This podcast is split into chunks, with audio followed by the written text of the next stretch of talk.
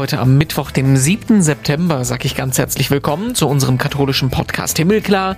Ich bin Renato Schlegelmilch und ich erzähle mit euch Geschichten von Menschen aus der katholischen Welt. Und heute ist das Marco Politi. Heute in der Kurie gibt es 20 Prozent, die sind offen für den Papst, 10 Prozent dagegen und 70 Prozent wartet auf den nächsten Papst. Am Donnerstag blickt die katholische Welt wieder nach Frankfurt, wo die nächste Vollversammlung des Synodalen Weges stattfindet. Dahinter steckt ein riesiger Konflikt, denn einigen Leuten im Vatikan gefällt nicht, dass Deutschland über so Fragen wie Frauenweihe oder Zölibat diskutiert. Was genau der Vatikan denkt und warum dahinter ein riesiger innerkirchlicher Streit steckt, das erklärt uns der italienische Journalist, der 20 Jahre lang für die Zeitung La Repubblica geschrieben hat. Politi nennt das einen schwelenden Untergrundbürgerkrieg in der katholischen Kirche. Warum? Darüber reden wir gleich und fragen ihn auch, was er davon hält, dass der Papst noch immer nicht im Fall von Kardinal Wölki entschieden hat. Vorher gucken wir noch in die Schlagzeilen. Was hat sich getan in der katholischen Welt? Und da gibt's schlechte Nachrichten von Papst Franziskus, der eigentlich mit dem Gedanken gespielt hatte, nach Kiew oder Moskau zu reisen, um im Ukraine-Krieg zu vermitteln. Das haben ihm jetzt allerdings die Ärzte verboten. Die Gesundheit lässt es nicht zu. Und die große Frage ist jetzt, ob die andere anstehende Reise nächste Woche nach Kasachstan denn stattfinden kann.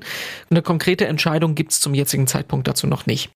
Dann hat das Erzbistum Paderborn ja immer noch vor, einen neuen Bischof zu wählen, also das Volk wählen zu lassen und damit als erstes die Idee vom synodalen Weg umzusetzen, das Kirchenvolk an der Wahl zu beteiligen. Und obwohl der Vatikan das noch nicht abgesegnet hat, gibt's jetzt schon einen ersten Schritt in die Richtung. Und zwar wurden Anfang der Woche neun Menschen aus dem Bistum per Zufallsverfahren ausgewählt, um sich an der Bischofswahl zu beteiligen. Wer das ist, das ist noch nicht klar, soll aber, Zitat, zu gegebener Zeit veröffentlicht werden. Und wo wir schon den synodalen Weg angesprochen haben, da tagt ab Donnerstag in Frankfurt die vierte Vollversammlung. 230 Vertreter von Bischöfen und Laien sind dabei. Inzwischen ist da eine ziemliche Routine drin. Die, vor, die vorletzte Sitzung ist das. Das heißt, es wird langsam auch ernst, weil einige wichtige Sachen konkret beschlossen werden sollen. Auf der Liste stehen zum Beispiel ein sogenannter synodaler Rat als neues Gremium, das eingeführt wird und die Fragen von Frauenweihe, Machtverteilung unter der Haltung der Kirche zu Homosexualität. Bis Samstagnachmittag wird getagt. Das ist dann die vorletzte Runde. Die letzte Sitzung, die gibt's dann im Frühjahr 2023. Und ich freue mich sehr, dass ich mich unterhalten darf mit dem Vatikan-Experten Marco Politi. Ich grüße Sie. Schönen guten Tag. Guten Tag. Sie gehören zu den besten, größten Insidern, wenn es darum geht zu verstehen, wie der Vatikan funktioniert. Sie haben 20 Jahre lang für La Repubblica in Italien geschrieben. Und das Gute ist, wir können uns auch gut unterhalten, weil sie fließend Deutsch sprechen, weil sie auch eine deutsche Familiengeschichte haben. Das ist für uns ganz praktisch. Äh, was, was ist da der Hintergrund? Was haben Sie mit Deutschland zu tun? Meine Mutter war Berlinerin. Äh, mein Vater war Direktor, mein Vater ist natürlich Italiener aus mhm. Süditalien, aus Apulien, also wo auch äh, Friedrich der Hohenstaufer war. Ähm, er war damals, das war, ich glaube, vor dem Krieg oder am Anfang des Krieges in Wien als Direktor des Italienischen Kulturinstituts und da studierte meine Mutter ein paar Semester und so haben sie sich äh, gekannt und dann später nach dem Krieg äh, bin ich geboren und äh, eben zweisprachig aufgewachsen. Ich habe viele, viele Jahre in München gelebt, in meiner Jugend, wo mein Vater wieder Direktor des, Italienischen Kulturinstituts war. Und deswegen habe ich eben sozusagen, wie man ein lateinischer Dichter sagte, äh, zwei Zungen, zwei Herzen. Also die deutsche Zunge und die italienische Zunge, das deutsche Herz und das italienische Herz und das römische vor allem. Und Sie ähm, berichten seit über 40 Jahren über den Vatikan. Wir wollen ähm, eigentlich konkret auf die Beziehung Deutschland-Vatikan äh, und rund um synodalen Weg blicken. Mich interessiert aber natürlich auch Ihre Einschätzung im Moment. Ähm, es gibt große Gerüchte jetzt um das Konsistorium, was gerade stattgefunden hat. Große Gerüchte um einen möglichen Rücktritt von Franziskus, der nicht angekündigt wurde. Es gibt die Kurienreform, die gerade vorgestellt wurde. Äh, was, was, was ist Ihre Einschätzung? Ist es gerade eine turbulente Zeit für den Vatikan? Also diese Gerüchte sind, wie man auf Bayerisch sagt, ein Schmarrn. Mhm. Man, denn von Anfang an war Franziskus immer sehr klar. Er hat schon am Anfang des Pontifikats gesagt, äh, wenn ein Moment kommt, wo ich mich nicht äh, so physisch gut fühle, dass ich die Kirche führen kann, dann werde ich zurücktreten, wie auch Papst Ratzinger. Und das ist eben seine Position. Was sich geändert hat, ist eben die Einschätzung, dass er am Anfang dachte, wenn ich zurücktreten will und muss, äh, dann werde ich vielleicht äh, wieder nach Argentinien in ein Altersheim des Klerus gehen. Aber jetzt ist es ganz bestimmt, dass er in Rom bleiben wird. Das hat er auch selbst gesagt. Aber bis jetzt gibt es keine besondere Krankheit. Natürlich hat er dieses Problem mit dem Knie äh, und er müsste eine Operation machen, aber hat etwas Angst vor dieser Operation. Wir haben gesehen, er fährt schon wieder im Rollstuhl. Das erinnert uns ein bisschen an Papst Johannes Paul II. Aber es gibt nicht eine Krankheit, die es ihm nicht ermöglicht, äh, gut die Kirche zu regieren. Das sehen wir ja auch, äh, wenn er spricht und das sehen wir mit seinen Entscheidungen. Die Kurienreform ist natürlich, äh, hat so lange gedauert, dass man dann auch ein bisschen sagte, na ja, was, äh, was, was ist daraus gekommen? Es ist mehr eine Reorganisation, aber ich glaube, es gibt äh, drei wichtige Punkte in dieser Kurienreform, die auf die Zukunft zeigen. Erstens, ist die Glaubenskongregation nicht mehr das erste Dikasterium. Das bedeutet, dass der Akzent nicht mehr auf eine Art äh, inquisitorische Behörde ruht, sondern der Akzent ist auf die Evangelisation. Das erste Dikasterium ist ja das Dikasterium für die Evangelisation. Das ist das große Problem der Kirche heute, vor allem die innere Evangelisation, Evangelisation in jedem Land. Denn wir wissen ja, dass immer mehr Bürger und Bürgerinnen äh, sich nicht äh, zugehörig fühlen, nicht nur zur katholischen Kirche, aber auch zu anderen Religionen. Der zweite Punkt, wichtig, ganz bestimmt, ist, dass in der Glaubenskongregation nun beständig eine Behörde ist, eine Kommission ist, die sich um den Missbrauch kümmert. Und das bedeutet, dass, äh, dass die ganze Kirche und dass die Struktur der Kirche dieses Problem als ein heißes Problem sieht, das man immer folgen muss.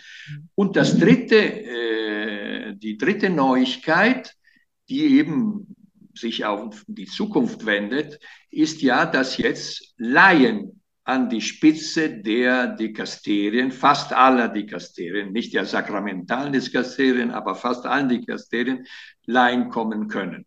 Das bedeutet Männer und Frauen. Das ist eine große Änderung in der, äh, sagen wir so, Organisationsstruktur, aber auch in der Machtstruktur der Kirche.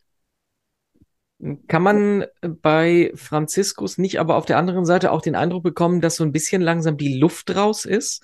Also das ist, ist wenn man zum Beispiel sich anguckt, äh, dass es immer noch keine Entscheidung zu Kardinal Wölki in, Ro in äh, Köln gibt oder ähm, ähnliche Situationen gab es ja auch in Frankreich mit Barbara. Also ich habe so ein bisschen den Eindruck, dass er nicht mehr die Lust hat, sich mit den Sachen auseinanderzusetzen, die wirklich Ärger und Konflikte bringen. Ja, mit Barbarin haben wir aber gesehen, dass es manchmal äh, ist äh, Franziskus ein Taktiker. Mhm. Er, er, er lässt auch Zeit vergehen, um dann zu einer Entscheidung zu kommen. Wir haben ja gesehen, dass dann Barbarin zurücktreten musste. Mhm. Ich glaube, das ist meine persönliche Einschätzung, in diesem Moment, wo es noch die Diskussion gibt, in der deutschen Kirche über den synodalen Weg, also es gibt noch diese Versammlungen, es gibt die Foren, äh, will er nicht äh, so eingreifen, dass ein Protagonist von einem Flügel der mhm. Diskussion äh, weggebracht wird. Deswegen muss man sehen, was wird jetzt in zwei Jahren passieren. Also in diesem Sinne ist manchmal Franziskus ein Taktiker.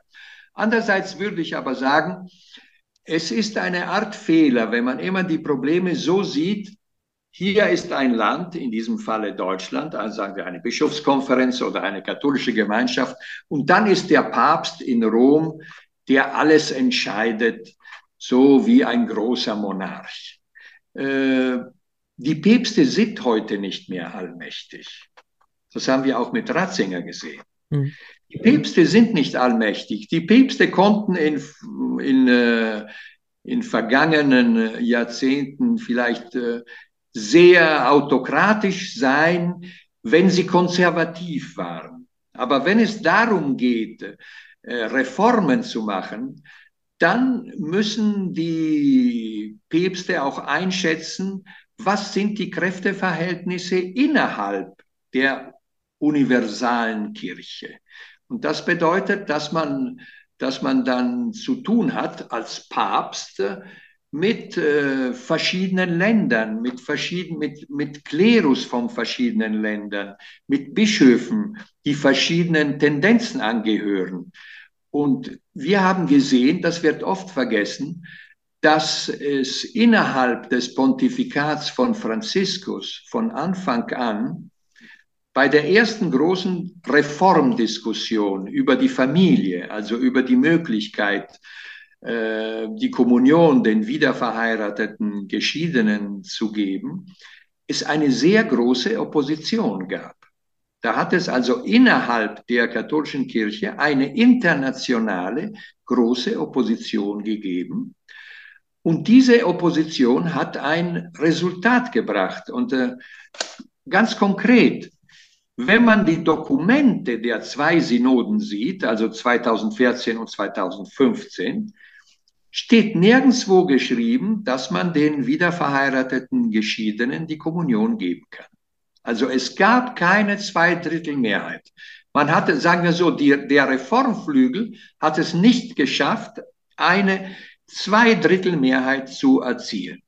Das hat dann der Papst entschlossen, sozusagen mit einer kleinen Hintertür in seinem Dokument Amoris Letizia in einer Fußnote und die hat dann den Weg dazu geöffnet, dass heute überall, wenn der Priester es will, wenn der Bischof einverstanden ist, dass man den wiederverheirateten Geschiedenen die Kommunion gibt. Aber das hat gezeigt, das sind die Kräfteverhältnisse innerhalb der katholischen Kirche. Mhm. Und das hat sich nicht geändert jetzt in den letzten Jahren. Man könnte sagen, es ist dann nach der Familiensynode äh, sozusagen schlimmer geworden. Denn zum Beispiel zur Zeit der Familiensynode hat es äh, viele Bischöfe gegeben und Kardinäle gegeben, die Bücher geschrieben haben, um bei der alten Lehre zu bleiben. Es hat nicht dieselben Bücher gegeben, dieselben Appelle gegeben von Seiten der Reformer. Mhm. Äh, die, die Bremser haben 800.000 Unterschriften gesammelt unter Kardinal Burke. Äh, vor ein paar Jahren wurde gerade in Deutschland, im deutschsprachigen Raum, eine Initiative begonnen, um Papst Franziskus mit einem Appell zu unterstützen. Die Unterschriften waren vielleicht 80.000, 90. Ob sie nun 100.000 geworden sind, das wäre schon sozusagen ein Wunder. Das zeigt, dass Einerseits hat Franziskus sehr viel Konsens äh, innerhalb der Kirche, aber auch außerhalb der Kirche, in anderen Religionen oder Nichtgläubigen, eben, eben wegen seiner Linie einer Kirche, die nicht autoritär ist, sondern eben die sich eine barmherzige Kirche, die sich um die Menschen kümmert, die sich auch um die äh, soziale Ungerechtigkeit kümmert oder um die äh, Auswirkungen des äh, Umweltschadens auf die äh, sozialen äh, Situation der Menschen. Aber wenn es dann geht, innerkirchlich Partei zu nehmen und sich zu mobilisieren, sind die Bremser, die Konservativen, äh, mehr fähig, von sich reden zu lassen als die Reformer. Deswegen muss man nicht vergessen, dass es jetzt seit Jahren sozusagen ein schwelender Untergrund äh, Bürgerkrieg gibt in der mhm. katholischen da passt ja auch das Bild vom synodalen Weg rein und auch die Spannungen, die es da gibt zwischen dem Vatikan und Deutschland. Wir veröffentlichen das am Mittwoch vor der nächsten Synodalversammlung. Ähm, ich glaube, ein großer Teil des Konfliktes ist meine Vermutung, meine Theorie hat auch viel mit der Mentalität zu tun, mit den Mentalitätsunterschieden. Die Deutschen denken einfach anders als die Römer, Italiener, Vatikani. Ähm, Sie sind eigentlich genau der richtige Mensch, das einzuschätzen. Ähm, Sie haben es gerade gesagt, Sie haben zwei Herzen, deutsches und italienisches. Äh, erstmal ganz allgemein gefragt, unabhängig von Kirche, wie denken die Italiener anders als die Deutschen oder ist das einfach nur ein Klischee, was dahinter steckt?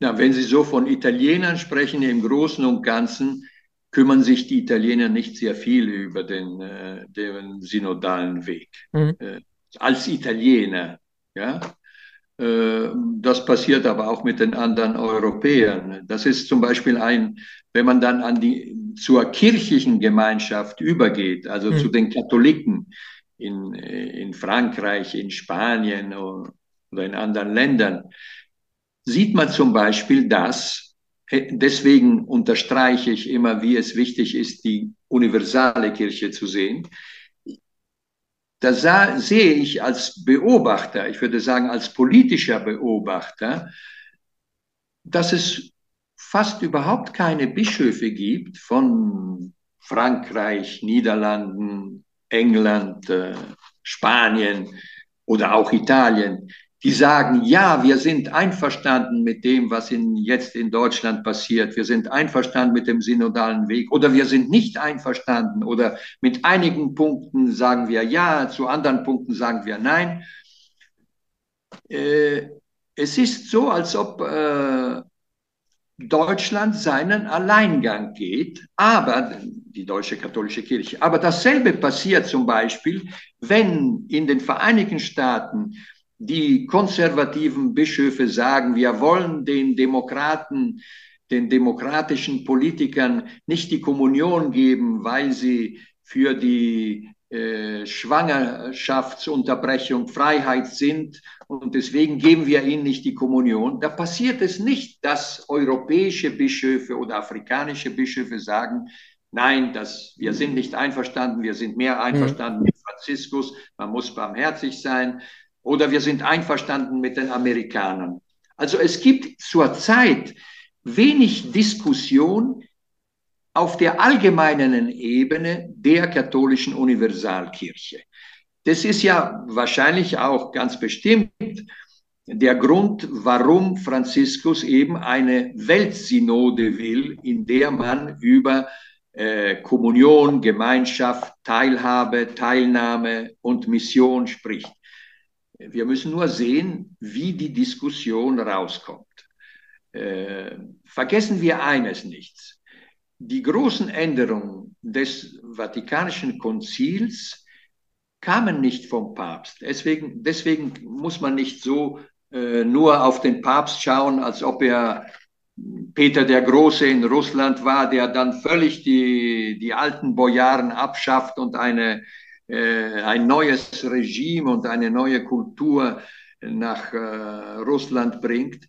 Also die großen Änderungen kamen von, im Zweiten Vatikanischen Konzils kamen von den Bischöfen, den Bischöfen aus Frankreich, aus den Niederlanden, Belgium, Deutschland, Italien.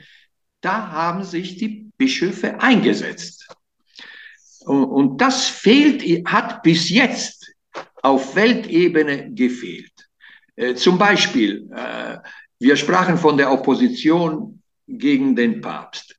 Es ist doch etwas Unerhörtes passiert nach der Amazonas-Synode, eine Synode, die der Papst gewollt hat, eine Synode, wo der Papst gewollt hat, dass auf der Tagesordnung der Punkt steht, ob es auch einen verheirateten Klerus geben kann. Eine Synode, in der er als äh, Referent den Kardinal Hummes persönlich ausgewählt hat und, der, und jeder wusste in der Kirche, dass Hummes äh, dafür war, dass es auch einen verheirateten Klerus gab. Und bei der, äh, während der Amazonas-Synode ist dann abgestimmt worden und man hatte eine Zweidrittelmehrheit, um den Papst zu fragen, diese Möglichkeit auszunützen. Und was ist da passiert? Da haben sich nicht nur Bischöfe oder Kardinäle so Konservative mobilisiert. Da ist etwas Unerhörtes passiert. Der zurückgetretene Papst, der pensionierte Ratzinger hat ein Buch geschrieben mit einem Kurienkardinal, Kardinal Sara, um sich dagegen zu wenden. Also er ist sozusagen, hat, das war ein direkter Eingriff, nicht über ein theoretisches Problem. Man konnte sagen, vor ein paar Jahren vorher hatte Ratzinger äh, sich ausgedrückt über, die Missbrauch, über den Missbrauch, ob es die Kultur der 60er Jahre war, die zu missbrauchen war. Der Papst war natürlich einer ganz völlig einer anderen Meinung, aber das war sozusagen noch ein theoretisches Problem. Mit der Amazonas-Synode ist der zurückgetretene Papst, der ehemalige Papst, der Ex-Papst, eingegriffen in eine Entscheidung, die Franziskus nehmen sollte. Also gerade Wochen vor der Entscheidung. Das hat natürlich gezeigt, wie die Kirche gespalten war. Deswegen hat der Papst äh, Franziskus einen Schritt zurück gemacht und hat, hat sozusagen das Dokument offen gelassen. Er hat weder Ja noch Nein gesagt. Also sein Nachfolger konnte in jedem Moment oder er selbst sagen, ja, ich autorisiere es. Aber das hat gezeigt, eben wie stark auf Weltebene auch die Opposition sein kann. Gucken wir nochmal konkret auf Deutschland. Also, ähm, was denken denn die, was denkt der Vatikan über Deutschland? Weil das, das, das Gerücht ist ja, Sie haben es ja auch gesagt, äh, Deutschland geht diesen Eigenweg. Die ähm, Organisatoren vom synodalen Weg würden da natürlich vehement widersprechen. Die sagen, das ist kein eigener Weg, sondern wir machen das in wir gliedern uns damit in die Weltkirche ein. Aber ähm, ist denn, ist da, ist da Unmut darüber, dass Deutschland sagt, äh, oder dass, dass das Bild aufkommt, Deutschland entscheidet selber über sowas? Oder man scheint ja nicht, also es ist, es ist ja ein Konflikt irgendwo, man scheint ja sich nicht so ganz einig zu sein.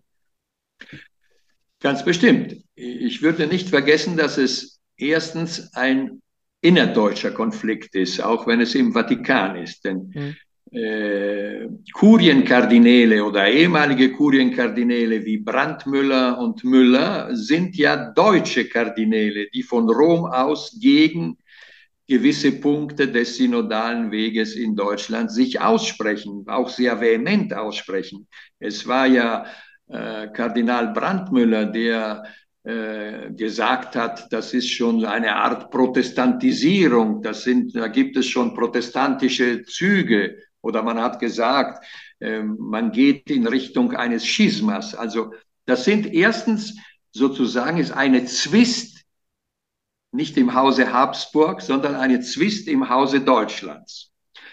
Dann gibt es einen großen Teil äh, der Kurie, die haben einfach Angst vor der Neuigkeit. Die haben Angst, die wissen nicht, äh, was, äh, was sie eine Entscheidung, äh, was man für eine Entscheidung treffen muss.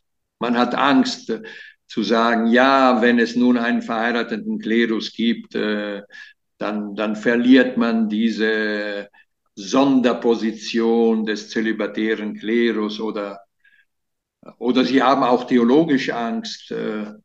Äh, sie sagen, nein, es, hat, es ist nicht möglich, dass eine Frau, dass eine Frau Priester wird und so weiter. Ich würde sagen, es ist, es ist äh, ein konservatives Problem, eine konservative Denkart, aber sehr viel ist auch eine ängstliche Einstellung. Äh, in der französischen Revolution gab es einen Teil der Versammlung, der Parlamentsversammlung, die nannte man Le Marais, das bedeutet der Sumpf. Die waren weder Berg noch das Tal, sondern der Sumpf. Und, dieser Sumpf äh, wendete sich dann mit der Zeit in eine Richtung oder in eine andere Richtung. Aber es waren eigentlich eine, eine große Masse von verängstlichen Leuten. Ich würde sagen, dass äh, eben diese äh, verängstliche Situation im Vatikan herrscht. Es gibt da so ein, ein Bonmot, wo man sagt, heute in der Kurie gibt es äh,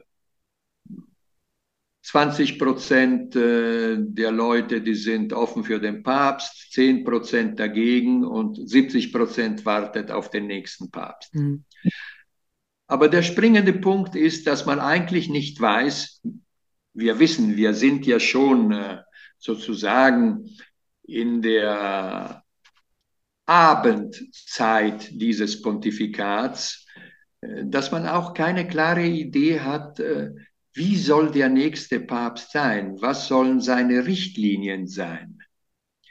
Denn in den letzten 50 Jahren hat man gesehen, dass verschiedene sehr interessante Personalitäten, obwohl sie eben verschieden waren, auch verschiedene theologische Richtungen, verschiedene philosophische Einstellungen, aber Personalitäten wie Paul VI., Johannes Paul II., Ratzinger und Franziskus haben ihren Impuls gegeben, aber die große strukturelle Krise der katholischen Kirche, wie auch der anderen äh, christlichen Kirchen, also der traditionsstrukturierten Kirchen, diese Krise ist nicht aufgehalten worden. Mhm.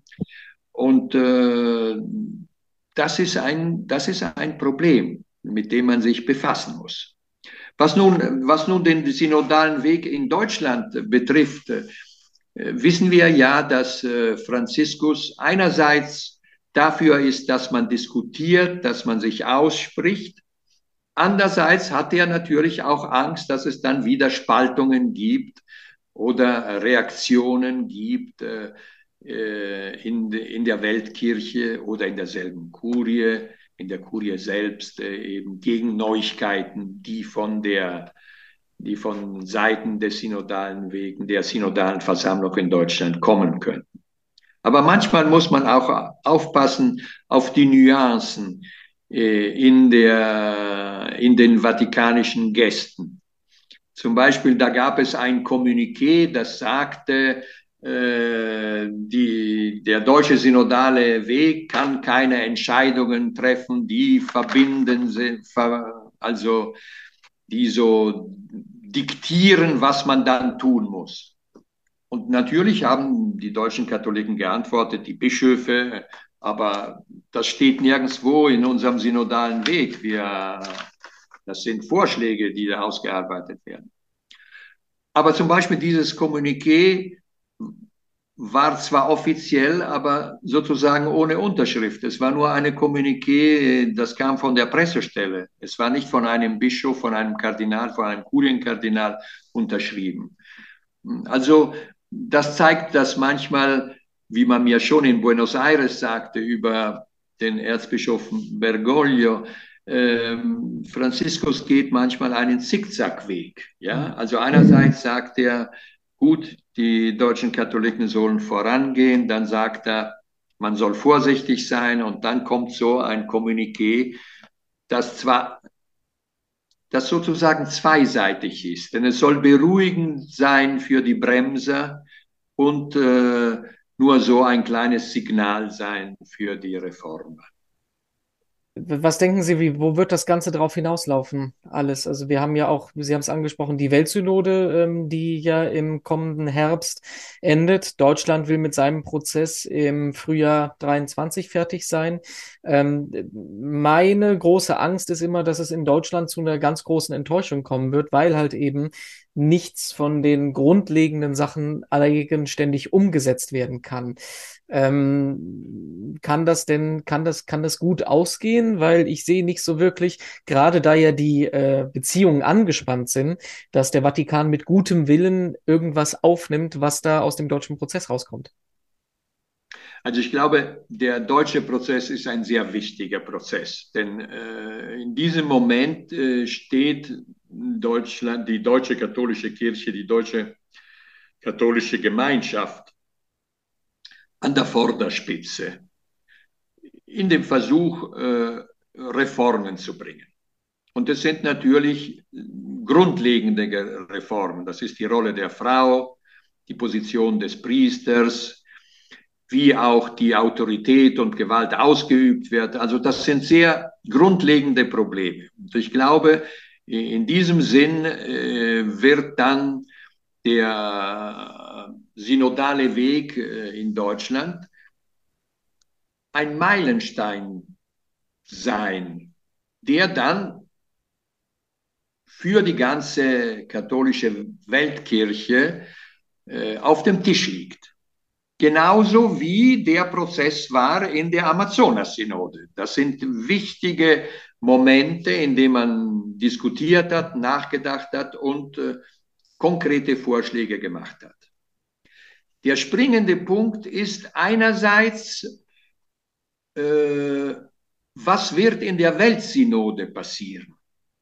Bis jetzt muss ich sagen, als Beobachter habe ich nichts Besonderes auf Weltebene gesehen von einer Art Mobilisation, wie es zu Zeiten vor dem Zweiten Vatikanischen Konzil war. Damals gab es nicht nur die Bischöfe, damals gab es Theologen, damals gab es Laien, damals gab es Initiativen von Gruppen, die schon darüber nachdachten, wie soll die Reform der Liturgie sein, was sind unsere Beziehungen zu den Juden, was sind unsere Beziehungen zu den Schwestern und Brüdern der anderen christlichen Kirchen, was sind unsere Beziehungen zu den anderen Religionen. Also da gab es sozusagen eine große Vorarbeit. Ich sehe nichts Besonderes von dieser Vorarbeit auf Weltebene. Ich sehe es in Italien auch überhaupt nichts Besonderes. Man, man spricht in großen Linien, man muss hören, man muss auf die Gesellschaft hören, man, man muss hören auf die Leute, die von der Kirche weggegangen sind. Aber dann lese ich zum Beispiel ein, ein Dokument von der Deutschen Bischofskonferenz, ein Arbeitsdokument von der Deutschen Bischofskonferenz, die ganz bestimmt, sagen wir, so gründlich auf deutsche Art gründlich arbeitet und sagt, wir haben eigentlich, wir haben es nicht geschafft, in Dialog zu kommen mit Leuten, die von der Kirche weggegangen sind oder abseits stehen, weil die nicht interessiert sind. Und andererseits haben sich auch innerhalb der katholischen Gemeinschaft in, in Deutschland nicht so viele Leute mobilisiert, wie man zum Beispiel erwarten konnte. Deswegen äh, hängt vieles jetzt in diesem historischen Moment ab, wie wird sich diese Weltsynode aussprechen?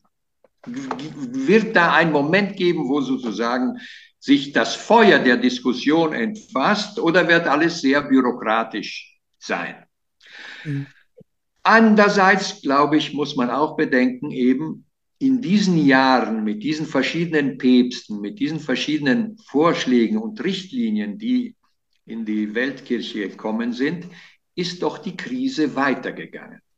Die Krise ist weitergegangen in den strukturierten christlichen Gemeinschaften und bestimmt wird es sehr wichtig sein, dass zum Beispiel auch Frauen Priester sind oder Bischöfe sind. Es war ja nicht, es war ja ein besonderes Zeichen, dass äh, Papst Franziskus nach Schweden geflogen ist, um beizutreten, nicht nur dem Fest der 500 Jahre Reformation, wo Kardinal Müller sehr dagegen war, mhm. aber auch, dass er in einer einfachen weißen Kutte daneben stand, wo in einer einfachen weißen Kutte die Erzbischöfin von der schwedischen lutherischen Gemeinschaft war. Deswegen es wird ganz bestimmt wichtig sein, der Moment, in dem Frauen Priester sind und Bischöfe sind, in dem äh, Priester verheiratet sein können oder in, in dem ganz offen auch äh, Priester ihre Homosexualität äh, zeigen können. Aber all dies, das haben wir schon gesehen in den anderen Kirchen, in der anglikanischen Gemeinschaft und der protestantischen reformierten Gemeinschaft hat nicht mehr Leute in die Kirchen gebracht. Äh, voriges Jahr wurde in St. Franziskus, hat die lutherische Kirche der Vereinigten Staaten zum ersten Mal einen Bischof, ein Transgender-Bischof für die lutherische Kirche in San Franciscus gewählt, in der Grace Cathedral.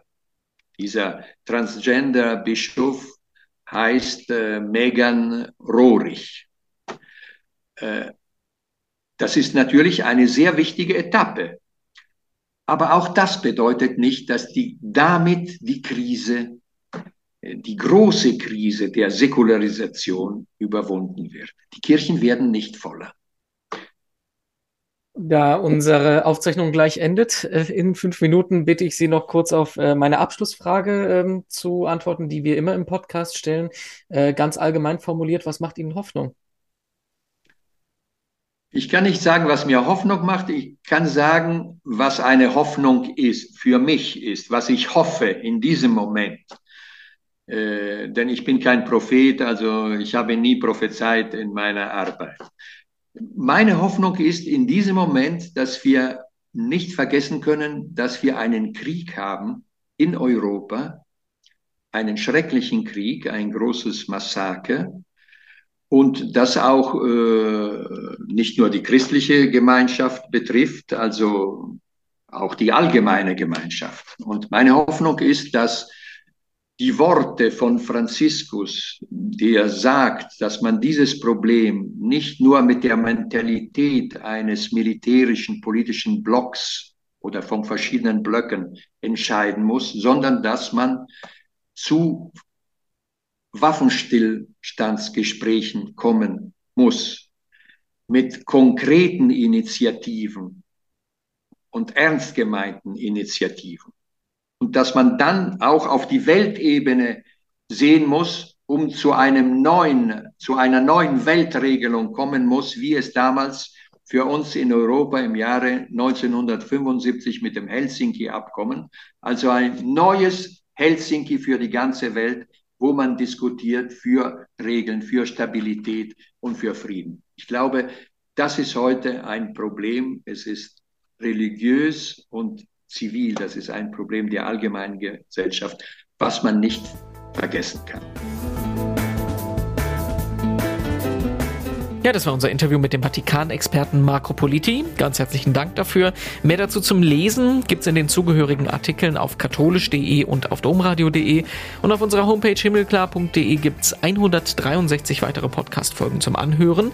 Wenn euch der Vatikan interessiert, haben wir da einiges. Empfohlen sei Folge 145. Da sprechen wir mit der Journalistin Gudrun Seiler von Radio Vatikan über die Rolle der Frauen im Vatikan.